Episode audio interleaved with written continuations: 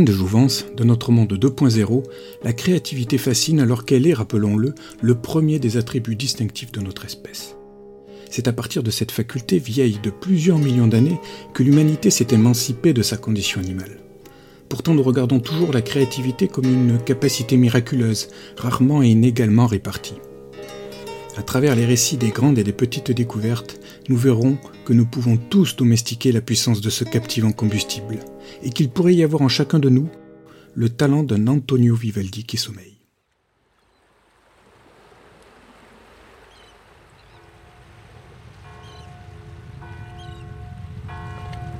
Nous sommes le 4 mars 1678. La terre a tremblé à Venise comme si elle voulait marquer l'avènement de l'enfant terrible. Ce même jour naît le bouillonnant Antonio Lucio Vivaldi, qui ne tardera pas lui aussi à faire trembler la Sérénissime, et bien au-delà, toute l'Europe, par une activité musicale d'une créativité stupéfiante. Nous allons découvrir comment ce prêtre roux, au talent indéniablement précoce, est devenu une sorte de créatif absolu, adoré jusqu'à Vienne, mais qui, par un beau jour de mai 1740, quitta discrètement sa célèbre ville pour disparaître 200 ans.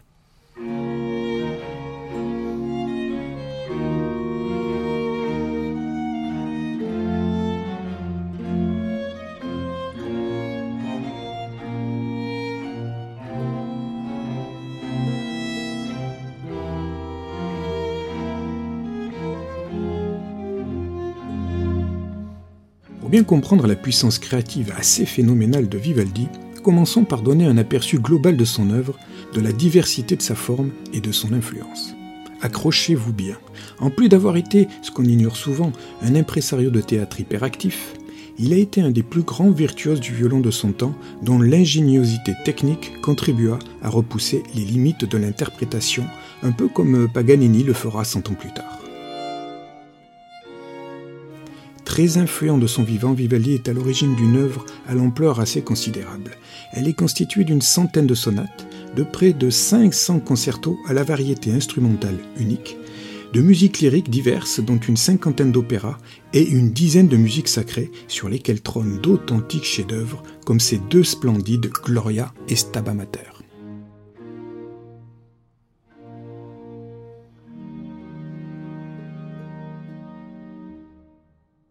Vivaldi ne fut pas qu'un créateur hyperactif, ce fut également un innovateur. Dès l'Estro Armonico, son opus 3, il confère une forme quasi définitive à la structure en trois mouvements du concerto, que la créativité sans limite de ce prêtre roux saura faire varier de mille nuances. Grâce à sa virtuosité et son énergie pour diffuser la forme du concerto, Vivaldi finira d'ailleurs par l'imposer dans toute l'Europe et plus largement dans toute la musique occidentale. Vivaldi tient ainsi une place essentielle dans l'histoire de la musique. Enfin, n'oublions pas qu'avec l'opus 8, il fonde le concept novateur des concertos à programme, dont l'exemple le plus marquant est l'incroyable, mais bien trop déprisé tube des quatre saisons.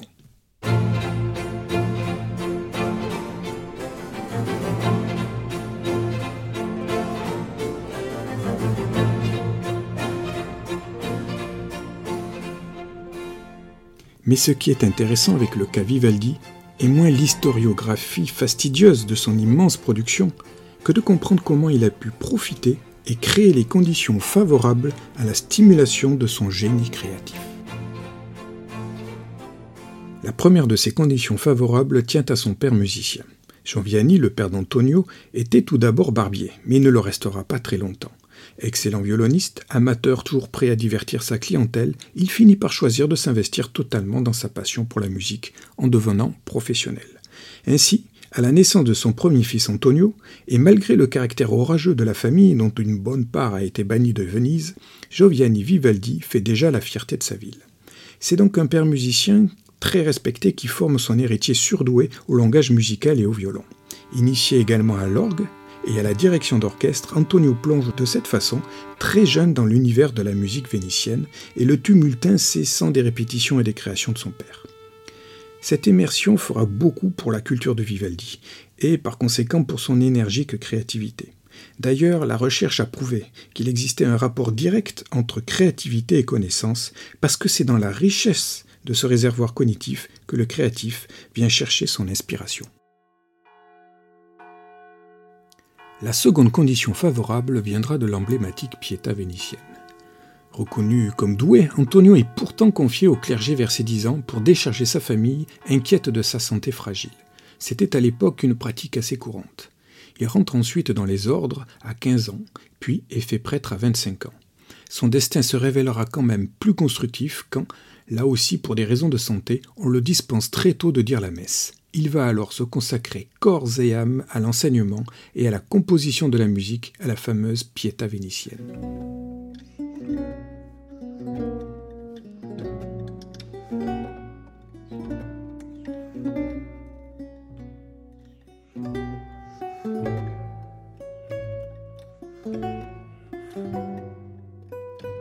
Pour bien comprendre, il faut décrire cette Pietà. C'était un hospice dont la fonction singulière était de recueillir discrètement les enfants non désirés, que l'on jetait jusqu'alors dans les eaux sombres des canaux. On y consignait également les rejetons des grandes familles que l'on voulait mettre hors course. Financé par de nombreuses familles aisées, l'établissement prospéra ainsi longtemps tant ces dernières y trouvaient un intérêt évident. Or, si dès l'adolescence les hommes y sont rendus à la vie civile, et les jeunes filles les plus charmantes promises à de futures épousailles, malheureusement beaucoup d'entre elles restèrent coincées à la Pietà. La plupart musiciennes accomplies, Vivaldi comprend alors qu'il a entre les mains un extraordinaire laboratoire, on y revient, pour expérimenter toutes ses fantaisies créatives. Ce sera pour lui l'occasion littéralement inouïe de tester toutes sortes de timbres et d'instruments jusqu'au moins usités, mais aussi de mettre à l'épreuve l'audace de ces concertos auxquels Bach lui-même saura rendre hommage. Grâce à ce laboratoire haut en couleur, Vivaldi va libérer la musique de son époque de ses anciens carcans.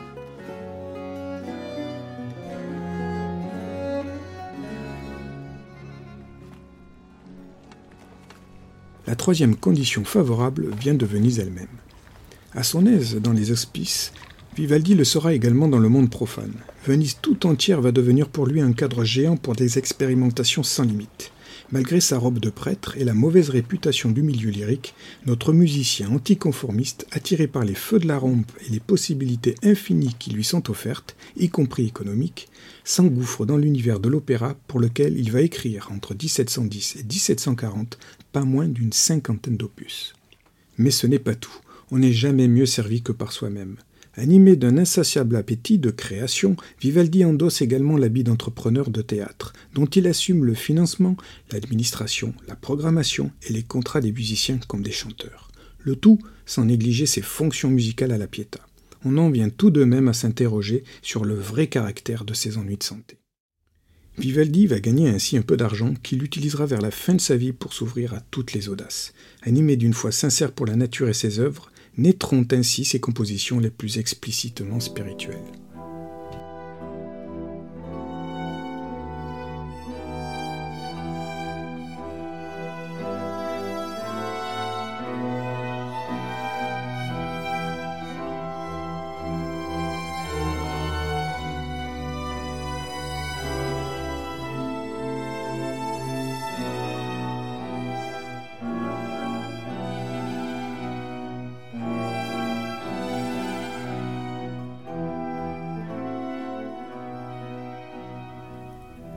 Vivaldi meurt à Vienne en 1741 et comme Mozart sera jeté dans la fosse commune.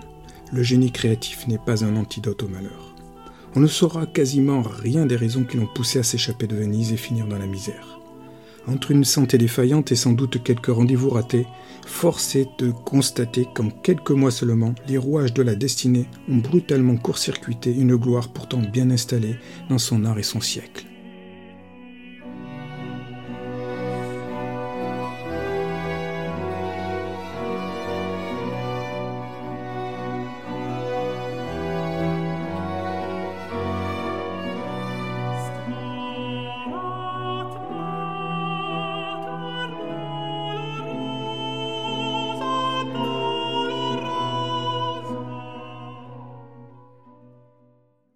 Malgré le succès de son vivant, Vivaldi va curieusement sombrer dans les oubliettes de l'histoire.